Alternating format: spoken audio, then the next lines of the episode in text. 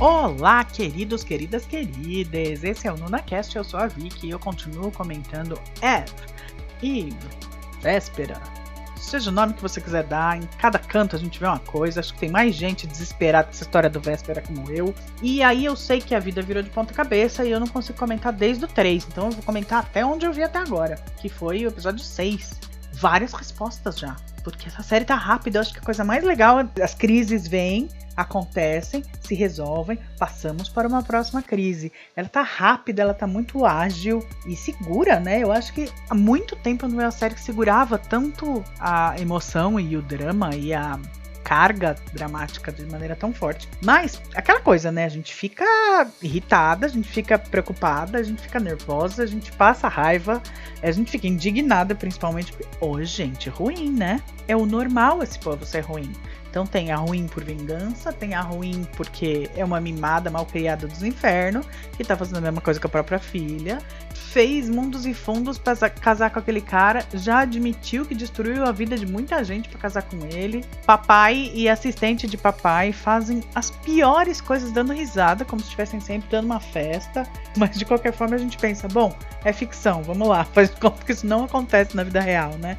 Fiquei me perguntando de onde tinham saído supercondutores gadgets, já foi respondido. Os momentos de tensão são muito bons, tipo o cofre vai fechando, vai fechando, será que ele chega, será que ele não chega? Mas também a menininha passa a senha do cofre porque ela guarda sapatilhas de balé lá dentro. Olha, eu vou dizer que a Arael dá uns golpes de sorte assim que, nossa senhora, né? Da onde a menininha guarda a sapatilha lá dentro escondida do pai. Aí ela vai lá e encontra tudo. Ó, que maravilha, que incrível. Ai, eu tô adorando ela falando espanhol. Ela fala espanhol melhor do que a Maria. Ligou pra Maria, a gente já sabe que Maria não é uma atriz que fala espanhol, porque, não sei, vocês falam espanhol? Falo pouco, mas eu entendo bem. E a Sumbin, ou a Araer, fala muito melhor do que a Maria. Gostei dessa ligação com a Argentina. Eu gosto quando tem ligação com outros lugares, que nem quando teve encontro em Cuba, ou agora tem até sendo gravado no Brasil.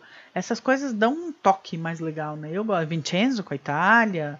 Eu acho isso muito bom, eu gosto bastante. Eu adoro aprender sobre o outro lugar, para onde as pessoas vão e perceber também o quanto a Coreia aprendeu sobre ali, né? Eu gostei de tudo que eu vi da Itália no Vincenzo, mas eu acho que no questão do espanhol, Arael tá falando melhor do que todo o resto.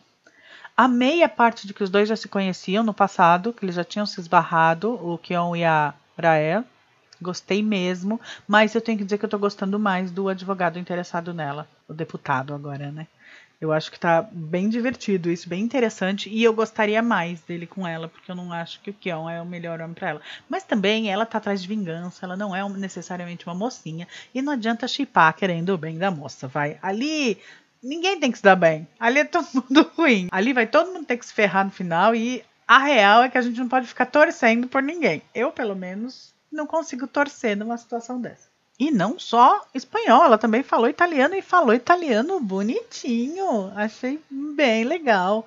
Adoro ver ocidentais nas séries asiáticas, porque isso me dá uma esperança. Capaz de eu baixar lá pela Coreia para ver se faço umas pontas. Tem os atores que a gente sempre vê, né? Por exemplo, esse mesmo italiano, que era o que eles falavam o presidente. Eu já vi em vários K-dramas. Ele aparece bastante. Tem um cara também de olho azul, que eu lembro que no Rei Eterno ele faz um repórter. É que ele aparece sempre. Aquela festa, hein? Que o cara bêbado pega na cintura dela, não sei o que. Aquela festa abalou, hein? Naquilo aconteceu de tudo. E vai tudo se amarrando de um jeito tão legal, tão interessante, tão criativo. Por exemplo, o tango tem tudo a ver com essa trama. Tem muito a ver tudo ser embalado, primeiro, pela música tango e segundo, pelas pessoas dançando tango, né? Por exemplo, a hora que ela descobre que quem foi a responsável por- pela mãe dela morrer foi a própria Sorá e depois elas já tinham que combinado de dançar juntas, tinha ensaiado, elas iam fazer dupla. É muito legal essa coisa dessa dor, né? Eu já combinei, eu estou disfarçada, eu estou fazendo, é, faz parte do meu disfarce, tá, tem contato com esse povo toda hora, mas é uma amargura, né? Uma coisa de fecha a mão e segura e sorri a cena, vai em frente, conceal don't feel, como diria Elsa, e bora, né? Tem que ir. Ai, melhor parte até agora na série. A Sorá fazendo aniversário e ninguém dando a mínima. Nem o marido estava com ela. Gente, para aquela menina mimada foi a pior coisa que podia ter acontecido. Olha, eu amei aquilo num nível. Coitado, chegou da pena. E quando chega da pena de uma pessoa tão ruim, é porque o negócio foi bem feito. Nossa, o marido tava com a outra. Ela chegou a esnobar a galera da escola. Você acha que eu tenho tempo para outros eventos? Mas ficou sozinha o dia inteiro. A única dó que deu mesmo foi dos funcionários dela, que pelo jeito ela passou a noite. Vocês repararam que todos os funcionários estavam com a bochecha vermelha? Ela passou fazendo rodízio para bater naquela galera, pelo jeito. E aquele motorista dela vai continuar sofrendo, né? Ela fala pro cara que ele não pode arrumar outra pessoa, mas ela gosta de ficar espizinhando. Bom, ele também não é flor que se cheire se aceita essa situação. Mas de qualquer forma, é doído ali. E aí também, que é. Ai, nossa, ele é bonzinho. Não é. Não é. Pensou com a cabeça de baixo para largar a mulher no aniversário. E com a outra? Por mais, ah, eu detesto você. Fala primeiro que detesta, né? Ser bonzinho é assim que funciona. E aí já vimos que ele também é, está sendo renegado pelo pai que o criou, né? Porque ele era o sucessor e ele não está fazendo as coisas certas. Então assina aqui que você não quer saber mais da herança. Tá todo mundo enfiado até o último fio de cabelo. Ninguém ali é inocente. Essa é a realidade. A única coitada inocente é a filhinha que faz xixi nas calças, porque tá sendo muito mal criada. A única pessoa inocente nesse raio dessa série. O advogado também, né? Ampion é um fofo que não merece estar no meio dessa galera, né? Ele tá querendo se enfiar porque ele tá interessado na Rael. E aí, aí ele vai se enfiar de um jeito, porque já tá metido na, naquela máfia do pai da, da Sorá. E vai se enfiar e vai dar coisa errada. Ah, e outra coisa, muito merchan, bastante merchan a partir de agora. E eu fiquei pensando, isso é hora para ter merchan? A hora que ele dá um celular para ela. Olha esse modelo. Esse é o celular dos talaricos. Se você quer trair, use este celular da Samsung. não achei aquilo uma boa hora para botar merchan. Mas tá valendo, ó. Vamos lançar um celular aí para quem quiser trair. Não tem problema. Eu sei que eu passei metade do episódio gritando babado. Meu queixo ficou caído três episódios direto. Ah, destaque também para a sequência em câmera lenta, né? Que você defende quem você ama. Então, gente, que indignação pela Dabi. Coitadinha daquela menina. A mãe tá coisa de vidro neles e vai pegar na menina se é se o pai não fizer nada. Então, sequência em câmera lenta, ele vai para proteger a Rael, mas ela olha e fala: "Não, proteja a sua filha". Fala não, né? Diz com os olhos. E aí ele vai lá e protege a menininha. E a mãe não tava nem aí, a mãe está realmente usando a menina para ir contra o pai. A chantagem emocional dela é algo absurdo. Eu temo pelo futuro dessa coitadinha. De novo, coitadinha da Dabi vai ser a menina que sofre bullying no segundo episódio de Tomorrow. Vai ser grave, não tem constelação familiar que resolva isso. Não tem terapia, ninguém paga a terapia da Dabi. Todo aquele dinheiro que aquele império tem não paga a terapia da Dabi. E outra só, muita carência, falta de amor de mãe, que ele tem o um problema lá com a mãe que era empregada, ó, oh, minha mãe, filho da empregada, não sei o quê, para os dois se apaixonarem tão rápido, né? Porque ele já está caidinho por ela. Digo Kion pela Rael. E a mesma coisa ela, ela também já está toda encantada com o cara com quem ela queria estar tá envolvida por conta de vingança. Que aliás aquela que faz a mãe dela, né, que é meio que a chefe do esquema todo, também tá usando como marionete, né?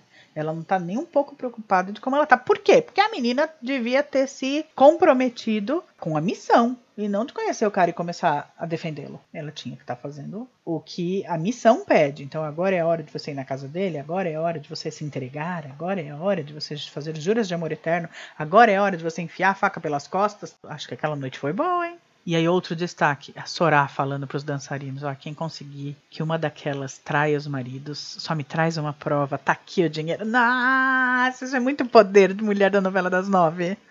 Quem está aí me ouvindo e lembra de Odette Reutemann? Nossa, todo o poder para fazer isso. Eu tenho a vida das pessoas na minha mão. O que faz, né, me lembrar que a Gadgets, que era a empresa, era a empresa do pai dela. A gente ficou ouvindo Gadgets, Gadgets. Não sei vocês, talvez eu tenha deixado passar, mas eu não sabia o que era Gadgets Supercondutores. E era a empresa do pai da Rael.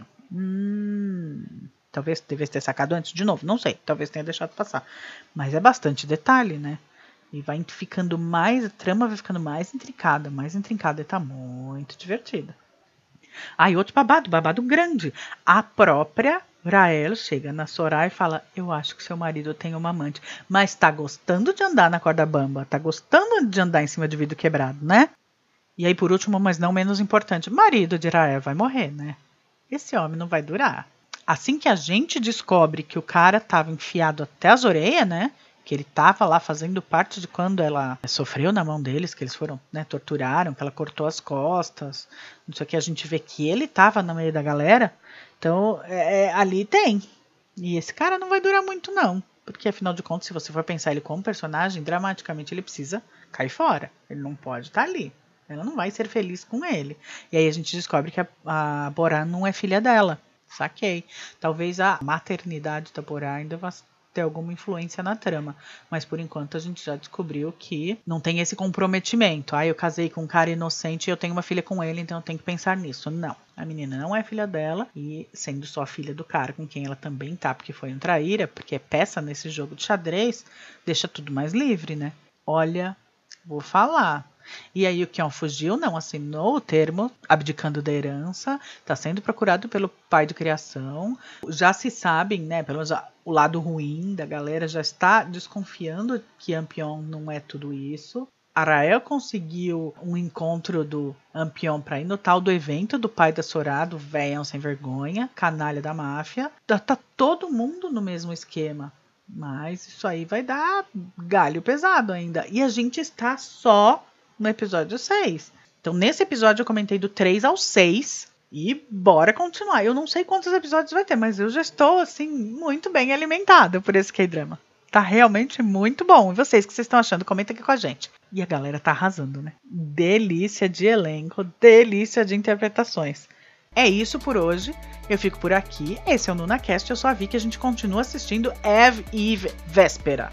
Beijão, até a próxima semana. Tchau, tchau.